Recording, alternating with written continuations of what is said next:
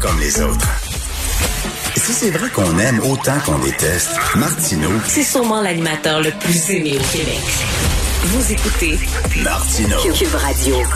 C'est le temps des nouvelles insolites avec Karl Marchand. Karl Marchand qui est l'excellent recherchiste de l'émission. Ben, merci. Je te remercie beaucoup pour ton travail, mon cher Karl. Et là, là tu as beaucoup de choses au menu. Je te laisse aller. Là. Tiens, euh, décide avec quoi tu commences. Parlez-en bien, parlez-en mal. Richard, ça peut être bon pour une campagne politique. Je sais pas si tu te rappelles de ce couple de Saint-Louis aux États-Unis qui était sorti sur euh, le gazon de la maison avec le AR-15 dans les mains et le, et le pistolet devant une manifestation de Black Lives Matter. Ben oui. Eh bien, l'homme, Mark McCloskey, veut être candidat au Sénat des États-Unis. Alors euh, voilà, il avait évidemment, écoutez, ils ont fait le tour du monde grâce à cette euh, cette image-là. Puis heureusement, à l'époque, ça s'était passé sans dérapage, mais ils ont quand même été arrêtés pour utilisation illégale d'armes à feu parce que dans la vie, normalement, ça dépend des États, mais sortir devant une foule de manifestants avec ton AR-15, c'est Ben pas... euh, ben voilà. Ben, et donc, euh, Monsieur McCloskey était en entrevue hier à Fox News et a dit Dieu est venu frapper à ma porte l'été dernier, déguisé en foule déchaînée. On sait que le diable peut parfois se prendre euh, différents euh, atours. Et donc, il était, ça m'a réve- vraiment réveillé, donc annoncé sa candidature. Euh, et euh, voilà, les Américains en ont marre de la cancel culture, du gros mensonge du racisme systémique soutenu par la menace de violence de foule. Ils avaient été invités, ce couple-là, à la convention républicaine, et ils avaient dit si Donald Trump n'est pas élu, ça va être le chaos. Bon, le chaos, ben, relatif, évidemment, mais et donc voilà. Et euh, notre pays est attaqué, les grands de la technologie, les grandes entreprises, la swamp de Washington travaillent Ah. tous ensemble à détruire notre liberté donnée par Dieu, notre culture et notre patrimoine. Donc voilà, il sera candidat au Sénat des États-Unis. Pour vrai? Oui. Là, évidemment, il y a plusieurs étapes. Bon, la primaire, euh, mais il sera candidat et on sait que parfois euh, des gestes d'éclat donnent. Parlez-en bien, parlez-en mal, ça donne de la, de la popularité. Ah, c'est déprimant. Tu sais, quand on sait qu'en Caroline du Sud, c'est le retour des pelotons d'exécution. ça, c'est incroyable. Pelotons d'exécution? Incroyable. 2021. 2021. 2021, C'est- oh, incroyable. As-tu déjà eu un voisin bricoleur, Richard? Euh, ouais, certainement plus que moi, en tout cas. Il y a un ado de 17 ans en Virginie qui a construit sa propre montagne russe dans sa cour. Allé voir la vidéo. Ça fait euh, en système impérial pour les plus vieux d'entre nous, 15 pieds par 24 ou 4 mètres et demi par euh, 7 mètres environ pour les, les amateurs du système métrique. Bon, quand on regarde la vidéo, euh, c'est pas aussi majestueux que la ronde, là, si, si tu me comprends, parce qu'il a fait ça avec des, euh, des parties de bois récupérées sur les chantiers, des tuyaux de PVC et des roues de skateboard, mais tout de même, Lui, lui, c'était passé. Nous autres, ce qu'on faisait, c'est vraiment des boîtes à savon, là, tu Ouais, sais, ouais, là, ouais, qu'on faisait dans la ruelle, là, puis c'était le fun. Lui, non, c'était pas Ben, assez. là. il rêve de devenir ingénieur, ce jeune homme, Jake McCloskey, et donc il a euh, obtenu 16 millions de visionnements sur TikTok grâce à ça. Va à la ronde avant d'aller faire son ménage, son manège parce que ça, ça se termine quand même assez rapidement. Ça prend une grande cour et euh, pour les voisins, on le mentionne, là, il veut améliorer sa montagne russe en creusant un tunnel. Parce que là, il n'y a pas la boucle au complet. Donc, il veut creuser un tunnel. On lui souhaite bonne mais, chance. mais elle monte comment? la- la- le véhicule monte C'est un comment? peu le principe. En fait, c'est le principe de ta boîte à, ce- à savon pour l'instant, c'est que tu t'installes en haut de la En côte haut, et, ça, ça. et ça descend par la gravité. C'est, c'est euh, l'eau l'eau faille, comme on Ben dit. voilà, c'est c'est euh, DIY aussi, faites-le vous-même. Alors Ses, voisins, sont-ils contents de Ben, ça? pour les- au moins c'est pas bruyant, ça fonctionne pas à moteur, mais évidemment euh, c'est pas très joli en toute honnêteté. Mais bon, il y a des Mais il faut qu'il s'arrête là, là. À un moment donné, il peut pas construire un mini euh, Disneyland dans sa cour. je pense hein. que ben, il y aura pas la place de toute façon. Peut-être aura-t-il des appels de, de, de, de parc d'attractions. Et parlant de voisins détestables, mais sans tondeuse. Ah ben moi, ça, ça devrait être euh, l'année sans tondeuse. L'année sans tondeuse parce que les gens ont tendance à couper le gazon trop court, tu sais le beau gazon le samedi matin. Là. Ben, Ah ouais. Puis d'ailleurs, je suis allé euh, faire du vélo en banlieue en fin de semaine et je trouvais que la tondeuse partait euh, assez Tôt, hein? tôt, hein, quand Il y a même. des gens qui sont vraiment bandés là-dessus, excuse-moi l'expression, mais qui, tu sais, dès que c'est un petit peu long, là, il faut qu'ils pensent la tondeuse. Ben, ne la passez pas en mai. Pourquoi? C'est euh, c'est euh, l'organisation environnementale Plant Life qui nous dit ça parce que les pissenlits, ce sont les rares fleurs qui sont déjà sorties en mai et donc qui peuvent donner du pollen aux abeilles. Et donc, selon Raphaël Prou... euh, Et on sait qu'il manque d'abeilles. Ben, c'est ça, il manque d'abeilles. Donc, c'est une façon de contribuer au maintien de la, de la biodiversité. Puis aussi, le gazon plus long, on vous le dit, c'est mieux pour euh, lutter contre les parasites. Donc, Richard, tu pourras le dire à tous tes voisins qui euh, te réveillent le samedi matin. pour l'écosystème, pour les abeilles et tout ça, faut, faut pas. As-tu déjà mangé de la salade de pissenlit? Non? C'est très bon. C'est Ben la oui, tige, en fait. C'est la tige, là. C'est super bon. Les Italiens font beaucoup, beaucoup ça. Les fleurs comestibles aussi, euh, j'en ai planté avec euh, là, ça sort chez nous tranquillement, mais euh, moi je pense que c'est l'avenir aussi parce que bon, c'est beau puis en plus tu peux les manger. Et tu parlais des voisins qui étaient bandés sur quelque chose. Je vais faire un, un lien. Évidemment, c'est absolument pas autobiographique ni pour toi ni pour moi, mais pas facile d'avoir le plus gros pénis au monde. C'est le calvaire de Jonah Falcon, un acteur de 50 ans. Est-ce que c'est un acteur porno? non, ce n'est pas un acteur porno et c'est ça. Par contre, son engin, le désavantage, qui est au repos, euh, mesure 24 cm, semble-t-il, et euh, en érection 34 cm. Donc évidemment, c'est imposant.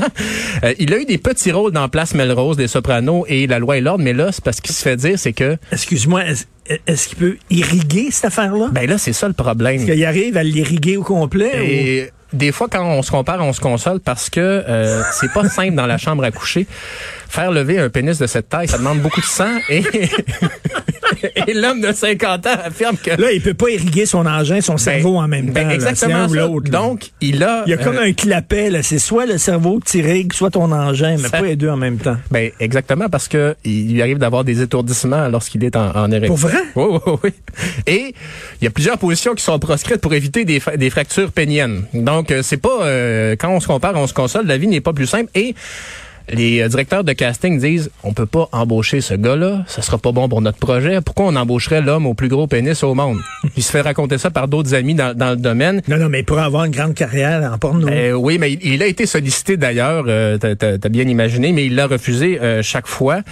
Et autre problème, quand tu te présentes aux douanes, souvent les douaniers vont penser que tu dissimules des choses dans tes pantalons. Dans son cas, c'est pas vrai, et ça lui arrive de se faire arrêter aux douanes à cause de ça. Alors voilà, et euh, il y a de l'espoir derrière tout ça, malgré tout, Richard, parce qu'au moment de son décès, son pénis sera donné au musée phallologique islandais. C'est vrai? Il sera donc mis à l'étude. Ben, c'est, je pense que c'était le pénis de Rasputin. Ça a aussi qui était équipé de Veilletar, Rasputin. Et je crois que c'est, c'est assez, euh, ça s'est ramassé. Il y a quelqu'un qui l'avait euh, coupé. Ça s'est donné de, de famille en famille. Alexandre euh, Moranville-Wallet, euh, il me confirme ça, c'est ça? Un signe de ben, est-ce qu'il est pas trop Il y a comme, euh, il y a eu quelque chose avec le pénis de Rasputin. Là. Il y a des, euh, euh, tu peux-tu parler, peux-tu parler, Alexandre, euh, spécialiste Oui, en pénis, quoi? Il y a eu beaucoup de rumeurs autour du fait là, parce que Rasputin était un espèce de, de, de gourou de sexe tantrique aussi à la cour euh, à la cour russe. Là. Mais c'est comme resté une espèce de légende urbaine historique. Là. Il n'y a pas de preuves, mais semblerait-il qu'il était très actif sexuellement avec la cour. Oui. Zone. Alors, Alors, mais il- si lui prend du Viagra, il, il peut, il peut tomber sans connaissance. Ben, je suis pas sûr que c'est c'est une bonne idée là, de faire ça. Euh, faut être conscient de son corps aussi. Puis, euh, en tout cas, il va peut-être être très étourdi. Et- c'est d'où l'adage. Trop, c'est comme pas assez. Trop, c'est comme passé. Euh, et il faut. euh, puis je peux te sortir aussi. C'est c'est pas la taille du bateau, c'est le mouvement de l'océan ou ce, ce genre de choses là. Mais comme quoi, hein, messieurs, euh, ben cette masculinité toxique qui vous euh, dit il faut toujours en avoir plus gros, ben c'est pas nécessairement un gage de succès. Hein? Merci. Mais j'en reviens pas, le gars là, qui, qui est sorti avec euh, son AR-15 Oui. et qui se présente au Sénat. Ben, Les États-Unis, là, hein, C'est- vraiment, là, c'est quel pays fascinant et des fois épeurant, littéralement. Oui, puis c'est une culture des armes à feu qu'évidemment, nous, on n'a pas tout à fait ici, mais on jase. Il y a une manif en avant de chez vous, Richard. Si tu sors avec un, fusil, il y a bien plus de chances qu'il y ait des problèmes que si tu restes chez vous. Ben je oui. sais pas, là. euh, Ça, c'est genre, là, tu rentreras pas sur mon terrain. Mon terrain, c'est Oh sacré. stand my c'est ma- ground. Stand my ground. Euh, Charlton Heston, là, qui disait, là, tu peux pas euh, enlever euh, mon... Seulement quand je vais être mort... Over my pouvoir- dead body. Oh, Ouais, c'est ça, là. Seulement quand je vais être mort, tu vas pouvoir enlever mon gun, pis tout ça. Hmm. Quel... Merci beaucoup. Mais Benoît. Dutrisac, lui, il est plus dans les fusils à eau, je pense. Oh, bon, moi, On t'entend pas. les fusils à patate. Là, ça, quand j'étais petit. Un fusil à T'as-tu eu ça, toi?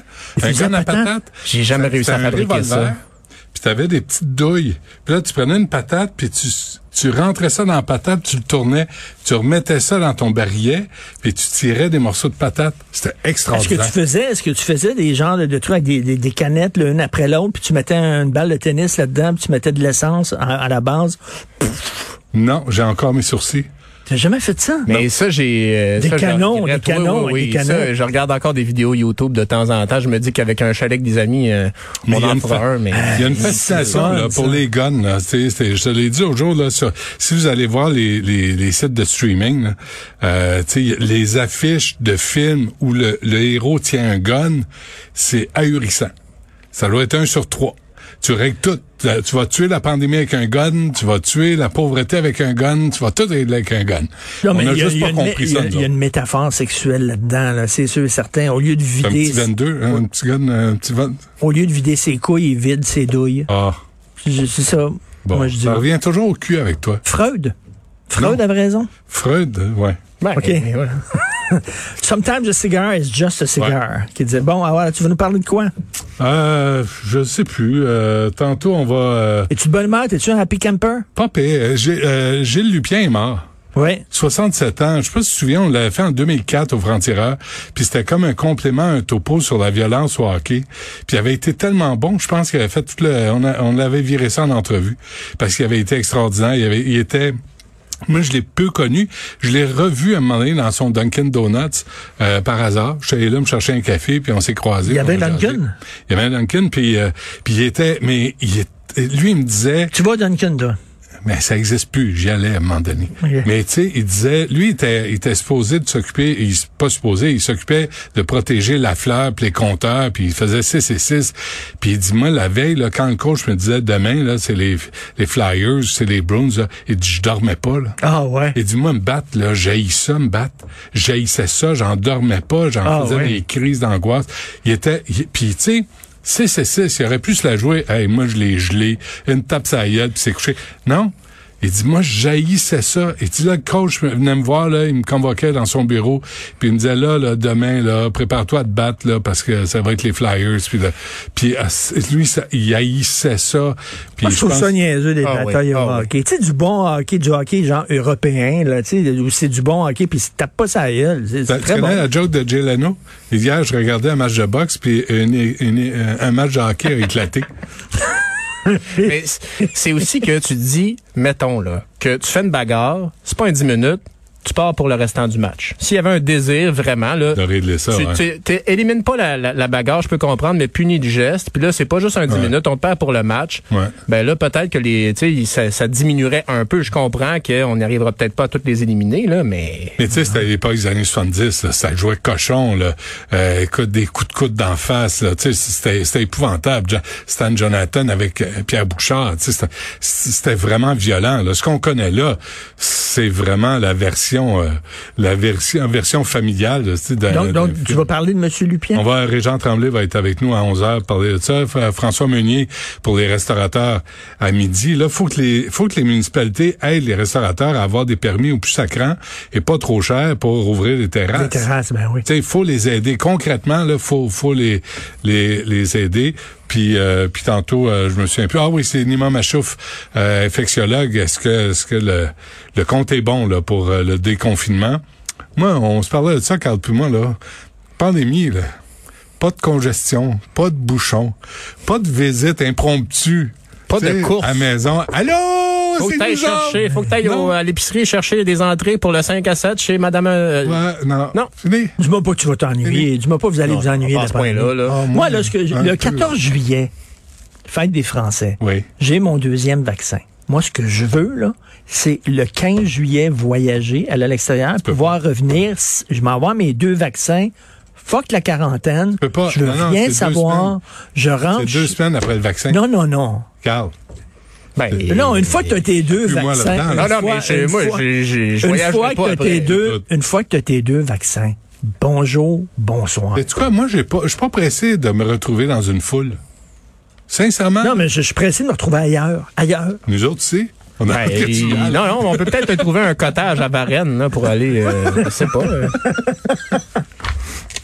Bon, je vais remercier mon équipe, Ben, fais donc ça. dont il y a, Il est là, là. il y a un membre. Tu lui as dit tantôt, Un arrête. membre excellent, euh, l'excellent trop- Karl Pas trop de fleurs. Faut pas. Après, c'est plus gérable. Ah, dis-moi.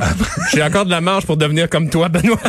Ah, t'en as. T'as du bout en chien à faire, ouais. Et l'excellente Maude Boutet à la recherche Oui. et euh, à la console et à la réalisation, l'incontournable Achille Moinet. Pas de joke raciste aujourd'hui? Non, ça, c'est c'est ma tourne de party. Je sais que c'est... I Will Survive. Ouais. Ça me met de bonne humeur, cette tourne-là. Ils ont pas retenu ma suggestion de mettre Cowboy Strumel de Pantera comme chanson de party. Et je m'excuse, je revendique le droit d'être hétéro et d'aimer I Will Survive. Ben oui. On a le droit. On a le droit, mais c'est... On a le droit. on se parle à 8 heures demain, puis on écoute Benoît.